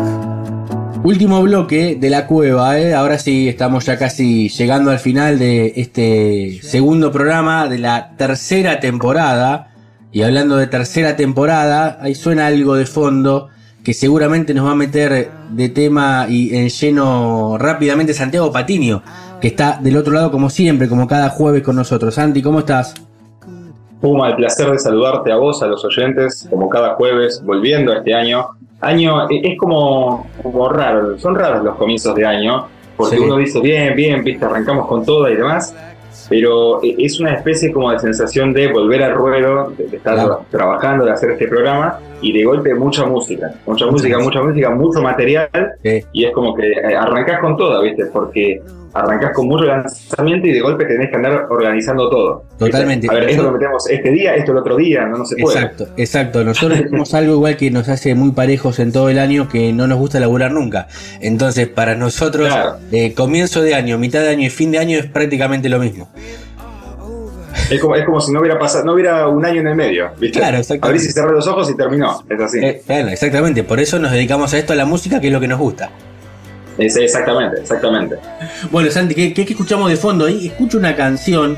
Bueno, lo- los oyentes del otro lado obviamente la, la tienen, pero me parece que no en esta versión. Sí, a ver, y, y yo creo que al escuchar esos acordes, esa voz, uno se da cuenta de quién estamos hablando, no solo por la canción. No podría decir es un cover o un autocover Claro. en este caso, Sí. porque son Bono y Diez y, y todos los muchachos de YouTube haciendo Beautiful Day, pero en una versión distinta, más acústica, Mm. eh, en lo que forma parte de un reciente álbum que sacó la banda el viernes pasado, 17 de marzo fue, si no me equivoco. Claro. Sacó Songs of Surrender, que se traduce algo así como canciones para el rendimiento o canciones de rendimiento. Total. Son 40 canciones que tiene este álbum. Eh, Hacíamos el cálculo en la previa. Sí. Son cuatro discos de 10 canciones. Algo que pueden hacer en 8 años, bueno, lo hicieron en, en- en una- para un año, en un día, Ah, es terrible. Es terrible, es una locura lo que, lo que han hecho. Cua- Claro, 40 canciones, hicieron en realidad, cua- grabaron 40 reversiones de temas clásicos de toda su carrera. Sí, sí, sí, sí. Hits, no tan hits también. Beautiful Day es uno de los más recientes en ese sentido. Eh, bueno, está presente Where the Street eh, No Name, eh, One también. eh, bueno, Beautiful Day lo nombramos recién. With or Without You, Riding in the Name of Love. Eh, repasa un poco toda la carrera de lo que, de lo que es YouTube.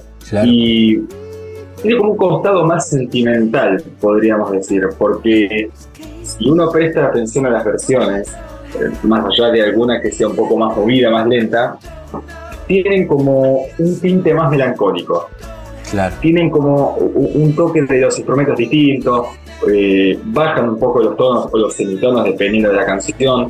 Bono trata como de transmitir la misma letra que en algún momento te lo hizo saltando en el escenario, corriendo y con fuegos artificiales. Bueno, ahora te transmite el mismo mensaje con otro enfoque. Exacto. Más tranquilo. Eh, a ver, no es casualidad esto que te estoy diciendo, porque este disco en realidad es un complemento de un libro que había sacado recientemente Bono, que tiene un poco un rejunte de memorias, Claro. historias, eh, eh, lo que fue su infancia, sus comienzos en YouTube, que justamente se llamó Bono Surrender, eh, 40 canciones, una historia. Claro. Repasa obviamente 40 canciones, Claro. Eh, lo que decíamos, cuatro, cuatro discos de 10 canciones cada uno, hace un repaso de lo que fue su vínculo con Bob Dylan, incluso con Brian Eno, el productor de Roxy Music, y, y es un costado más como melancólico emotivo. Entonces, creo que no por nada ahora estas reversiones suenan como suena Beautiful Day y como suena todo el resto del disco. Totalmente, me parece que es, como decís vos, es un disco para eso. Es un disco post pandémico también, ¿no? Se ve que, estos casi dos años de pandemia le, le pegó por ese lado, ¿no? El tema del libro, de volver a las raíces y cambiar un poco eh, el, el mensaje con otros instrumentos en realidad, ¿no? Porque además también es, es eso, es agregar otra, otras, otros matices a, a cada canción, tal vez un poco más de piano cuando hay una guitarra eléctrica. Eh, creo que en alguna, si no me equivoco, eh, estuve escuchando bastante el disco. Creo que en alguna suena un violín, por ahí, algún instrumento, ¿no? Este, como que te, te, te calma y te relaja, ¿no? En un momento donde dice, bueno, eh, el mundo sigue, pero nosotros paramos un poco, nos detenemos acá, este, y hacemos estas versiones de canciones. Bueno, vos hablabas de pandemia. Eh, Este disco justamente se grabó en lo que fue parte del confinamiento de la pandemia. No en el comienzo, sino más cerca de finales del 2020, 2021, cuando por lo menos en Estados Unidos comenzó a abrirse todo un poco más, ¿no? Con lo que fue esta situación que, que tanto golpeó al mundo. Y, y yo creo que hay un hay, hay varios matices y cuestiones que, que, que dan como firmeza o te dan a entender el porqué del estilo de esas canciones. A ver, es, es un párrafo aparte de si uno dice, ah, es mejor esta o es mejor la que hicieron en el año 86. Eso ya es una cuestión objetiva y queda a gusto de cada uno. Pero yo creo que las memorias de Bono en su libro, esto que es una especie de complemento, el enfoque que, que le dan al disco, el título que tiene que ver con rendirse y una pandemia de por medio que azotó no solo al mundo, sino también a ellos a nivel composición, a nivel inspiración, reunión, verse las caras ellos, eh, digamos, a nivel banda y familia, como se consideraron siempre, luego de dos años por lo menos estar encerrado, volver a tocar, yo creo que son varios tintes que, que le dan un poco el color y la gracia, ¿no? A, a este disco que, que salió el pasado 17 de marzo. Totalmente. Bueno, y hablando de tintes, y decíamos donde había tal vez una guitarra, algo bien arriba, ahora viene algo más calmado. ¿Te parece? Escuchamos un minuto de otra de las versiones de, de este disco para que la gente también lo vaya conociendo y después vamos a seguir hablando de él y dónde lo podemos encontrar, además, este y de qué manera. Imagino en formato digital, pero después nos contás a ver qué más hay sobre este gran disco de YouTube que salió el último 17 de marzo con 40 reversiones de sus clásicos y otros no tan clásicos, ¿no? Dale, escuchamos un pedacito de una más.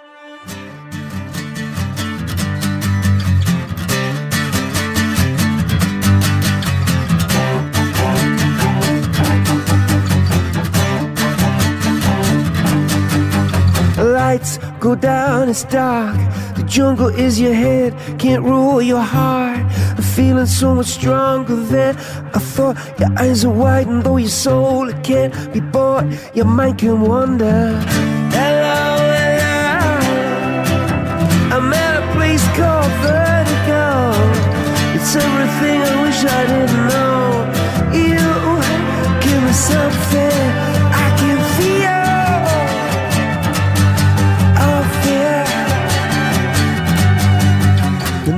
is full of holes. Cause bullets strip the sky of with gold. Sparkle as the boys play rock and roll. They know that they can't dance. At least they know. Bueno, fíjate ahí la, la diferencia de, de vértigo, que no es tan vertiginoso, ¿no? Podemos decirlo de esa, de esa manera, ¿no? La canción, el 1, 2, 3, 14 bien arriba, ahora mucho más calmado. Claro, ahora 14, 3, 2, 1. ¿viste? Claro. Baja- bajamos los decibeles. Exacto. No, no, no vas a, a cebarte ahora. Sí, sí, sí. Bueno, una canción que había salido en, en el 2004 en el álbum eh, How to Dismantle an Atomic Bomb. Son Sí. nombres que me quedan. Yo creo que siempre es lo que te digo, siempre tuvo un concepto y algo que transmitir YouTube, Mm. sobre todo Bono, porque es muy curioso escuchar esta canción que en donde siempre Bono hace chiste en vivo de, bueno, vamos a cantar una canción ahora eh, con que se, que, que se dice algo en español con acento irlandés, porque son irlandeses Claro. ellos, Mm. y ahí es donde termina saliendo 1, 2, 3, 14. Y esa cosa de, bueno, rompamos todo, viste, arriba. Exacto. Y acá fíjate cómo cambia eh, eh, el toque de la guitarra. Page es, es muy como quisquilloso en el buen sentido, Sí, podríamos decir para eso, para los arreglos. total. Eh, Es un tipo muy minimalista eh, para tocar la guitarra, ¿no? no es un tipo que abuse de efectos, Claro. que, que- que meta unos solos súper complejos a lo rock progresivo, por ejemplo. Y con algo tan simple te hace una, una pieza eh, que te pega, conmovedora, linda y, y perfectita. Suena bien, Total. suena cuadradita, punto. Suena, suena Ahí bien. tenés. Ahí está, exacto. Bueno, de hecho lo hemos visto varias veces. Bueno, eh, YouTube ha ido mucho, tanto Bono como Diez, al show de Jimmy Fallon en, en Estados Unidos. Han hecho el famoso eh, que, que son este, músicos callejeros en el subte, o han tocado ahí Sí. vivo dentro del estudio, y siempre se lo ha visto con una acústica a, a Diez. Entonces ta- también esa, esa tranquilidad de que puede sonar y bien, ¿no? Algo así de esa manera. Bueno, lo del subte fue justamente en Nueva York. Ahí tocaban el tema Desire.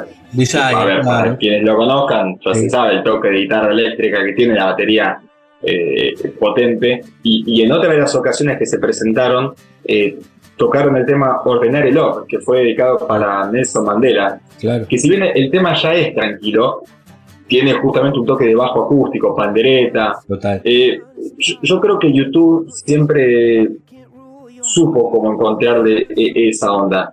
Nunca se había metido tanto en el tema de reversiones, pero sí en vivo de, por ejemplo, tocar One, como lo tocaron siempre, como ese estilo, pero también de, llevarlo más a un lado acústico en vivo, eh, o de mezclarlo incluso con mensajes eh, no tanto políticos de, de militancia política, sino cuestiones de, bueno, necesitamos sí o sí una medida gubernamental para acabar con la guerra en tal lugar. Claro. Eh, basta de pobreza en, en- en este lugar, eh, basta de inundaciones en tal otro, eh, Somalia y que no sé quién están en guerra. Bueno, y usaban esas canciones que, a ver, digo One por poner un ejemplo, ¿no? Sí, Pero claro. que en la adolescencia, Bono capaz le le escribió una canción a una chica, ¿no? Supongamos que le gustaba, Total. y termina dándole el enfoque a los niños de África. Totalmente. ¿entendés? Ellos lo, ellos lo hacen desde, desde la década del 80 en el disco War, ¿no? Ahí en, en War, en Sí. guerra. Ahí empiezan a meterse muy políticos de ellos todo el tiempo. Bueno, vamos a. Creo que cerramos con una de las canciones también más políticas que tiene sobre un hecho que, que sucedió también de un, de un este de un hecho contra de- del ejército contra la gente, ¿no? Que es el, el famoso Domingo Sangriento, que, que termina haciendo la canción política. Entonces, siempre metido en eso, Bono sobre todo, ¿no? Sí, sí, o- obviamente Adam Clayton, la batería, todos siempre aportan, pero hay algo que es claro y la sociedad siempre fue Bono DH, ¿no? Claro, Eh, claro. Bono en las letras, cantando, y yo creo que DH siempre, eh, más allá de componer eh, discos, canciones, siempre logró encontrar esos acordes perfectos para esa letra. A, a veces nos reíamos nosotros acá en la previa o al aire y, y lo comparábamos con el cine, de que poníamos, por ejemplo, escenas de, de- de peleas de Star Wars, Sí. viste tensión, viste todo muy complicado, pero con música de payasos, como la música te cambiaba todo. Bueno, Claro. lo, lo mismo, lo mismo, parece chiste, pero lo mismo para YouTube, una letra que es durísima, eh, que, que tenga bono, y, y después 10 te pone unos, unos acordes muy rockeros, Sí. y no queda mal, queda un, un- un tema como para levantar todo, pero después te quedas pensando con la letra. Claro. O lo mismo al revés, una letra que es de fiesta, pero con acordes lentos que decís, Total. uy, me pego un corchazo cuando tengo que estar saltando, ¿me entendés? Sí, sí, es verdad, es cierto, es cierto. Bueno, eso lo maneja muy bien, lo ha manejado muy bien durante toda la carrera este Yuchu. Bueno, este disco que, eh, bueno, yo lo escuché a través de Spotify, ya está subido obviamente Spotify, también en, en YouTube se puede este, picar alguna canción, en, en- en algunos casos creo que está en el disco en audio completo, eh, habrá que ver la calidad, pero ¿dónde más se puede conseguir? ¿Va a estar en formato físico? Sí, está en formato físico, obviamente, es lo que decimos siempre, y, y lo digo riéndome porque son estas cosas que se consiguen desde afuera, importándolas, que te tienen que mandar eh, vive y demás. Se arman lo- los box set como de cuatro discos de 10 temas, como hablábamos. Claro. En algunos casos se incluye el libro de Bono, de que estábamos Ah, hablando, porque, eh, porque este álbum que sacaron es un complemento, Claro. como decíamos, del libro de Bono. Entonces viene en el mismo box set eh, fotos, eh, una especie como de mini revista con las canciones, alguna historia breve. El libro, el álbum, en otros casos eh, se manejan solo con la música, es decir, se ve algún DVD vinilo, por ejemplo. Bien. Pero hay como distintas variantes de, de- de combos, pero obviamente que en el mientras tanto, para disfrutarlo en casa, aunque sea de manera digital, ¿no? No tener que andar eh, aportando, digamos, o invirtiendo y a su vez andar corriendo para conseguirlo, por lo menos en Spotify y YouTube se puede escuchar libremente eh, todos los temas, todos. Obviamente tenés unas largas horas de escucha Claro. para 40 canciones, Sí. pero está todo disponible y, a- y para libre escucha, ¿no? De manera gratuita. Total, total, eso está, eso está este, muy bueno, porque hoy en día, además, más allá de, de lo económico, mucha gente por ahí puede y, y no quiere, porque en realidad la, eh, la velocidad que, que te llega al tenerlo en un, a un clic de distancia, a un touch con el celular mientras vas Mm. caminando, eh, algunos en el gimnasio haciendo deportes, otros trabajando, bueno, te da esa facilidad que obviamente si lo tenés en físico, tenés que tener un lugar acorde para que suene bien en tu casa, el tiempo también, que Mm. muchas veces no se tiene, pero eso es lo bueno, ¿eh? que está, se puede conseguir. Uno tiene el dinero y quiere para coleccionistas, esta edición de este gran disco está para comprar físico también. Y último datito antes de, de cerrar, el mismo viernes eh, 17 de marzo que salió este di- disco, eh, YouTube publicó el Tiny Desk Concert, Sí. que es una serie de conciertos eh, que se organizan por, por el canal NPR, NPR, donde los músicos tocan en una especie de biblioteca que tienen atrás. En este caso lo hacen Bono, VH y un coro, donde hacen todo de manera acústica.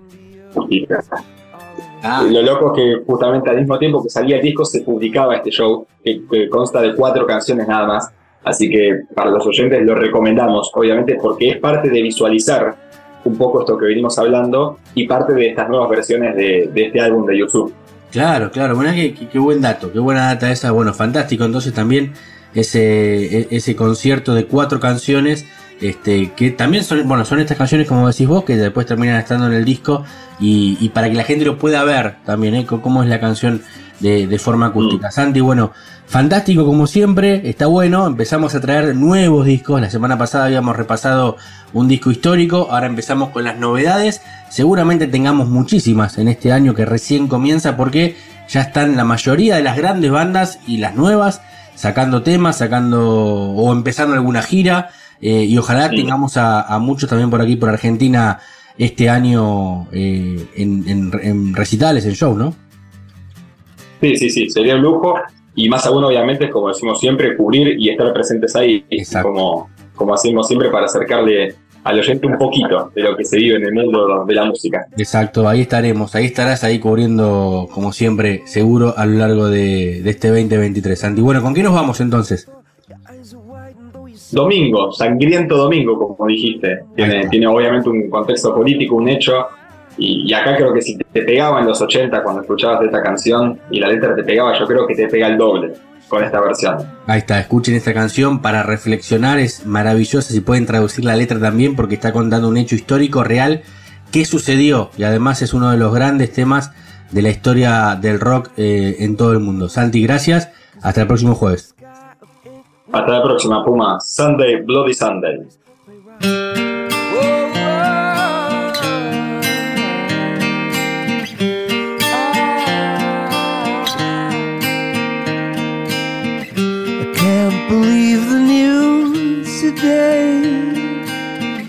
I can't close my eyes, make it your way.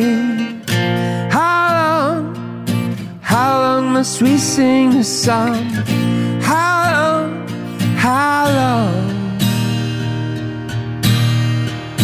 Cause tonight we can be as one.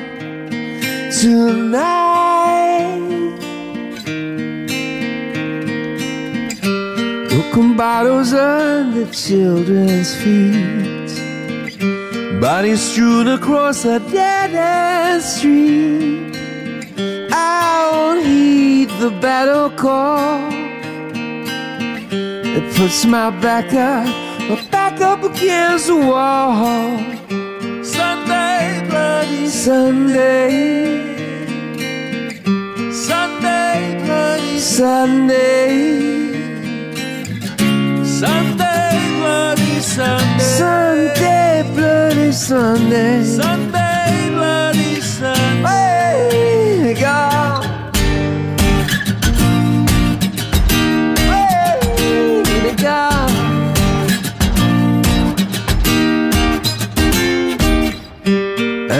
battle's just begun. There's many lost, but tell me who has won? The trenches dug within our hearts. Mothers, children, brothers, sisters torn apart. Sunday, bloody Sunday.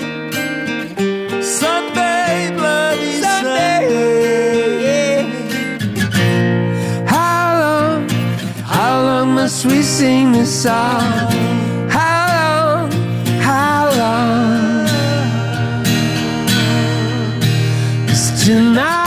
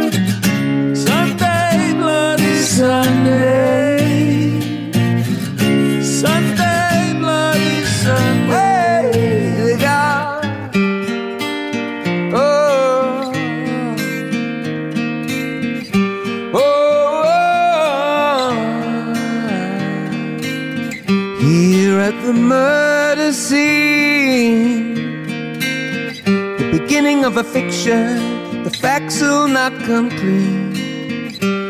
Why so many mothers cry? Religion is the enemy of the Holy Spirit guide. The real battle yet begun. Where is the victory Jesus won?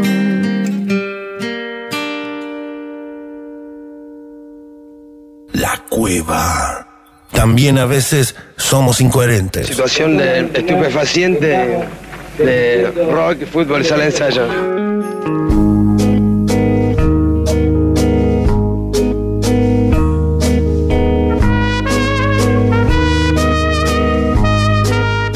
Bueno, ahora sí, eh, última parte. Hemos llegado al final de este programa del día de hoy de la cueva. Recién escuchábamos Sunday Bloody Sunday de YouTube, gran columna de Santiago Patiño trayéndonos el último disco de reversiones de, de YouTube. Gran programa hemos tenido en el día de hoy también con la entrevista con Lucrecia López Sanz. Nosotros ya antes de despedirnos les voy a contar un poco, repasar lo que va a ser la agenda cultural de este fin de semana, fin de semana largo, ¿eh? porque hoy fue el último día hábil, mañana es feriado nacional por el 24 de marzo, pero igualmente hay algunos shows aquí en, en la ciudad de La Plata, por ejemplo, eh, una feria cultural mañana a las 12 del mediodía en el Teatro Metro de La Plata, Evolution Fest, así se llama. El amor es un bien a las 9 de la noche, esta obra de teatro allí en el Teatro Estudio, en calle 3. Una noche con mis chicas a las 9 de la noche en el Teatro La Nona. Tenaza Música y Comedia por Ezequiel Aguilera a las 9 de la noche también en espacio doble T. Y Oro, una banda que va a estar tocando en la trasnoche en espacio cultural psíquica, ya llegando al sábado 25 de marzo. Sucia y Seca más Mailén Pancoquín en Casa Pulsar a las 20 horas, bien tempranito. Y a las 9 de la noche en espacio doble T va a estar Vangelina Remember y sus primas también con un poquito de humor allí en día sábado. Y el domingo, para cerrar este fin de semana, domingo 26 de marzo, en el Teatro Estudio 2030, El amor es un bien. Poco de lo que es esta agenda cultural de este fin de semana. No vienen grandes bandas, no vienen grandes artistas también por el feriado, pero ya de a poquito empieza a moverse la agenda en la ciudad de La Plata con bares, con teatros. Ya el próximo mes, en abril, arranca también el Teatro Coliseo Podestá con muchísimos shows y de mucha relevancia nacional y en algunos casos internacional. Así que nosotros vamos a estar muy pendientes de toda esa agenda cultural y se la vamos a estar contando aquí cada jueves al final de la cueva. Nos despedimos por el día de hoy, hemos llegado al final. Nosotros nos reencontramos el próximo jueves a las 18 aquí en 221 Radio para hacer como siempre la cueva en 221 Radio, en 221 Rock. Abrazo grande y buen fin de semana.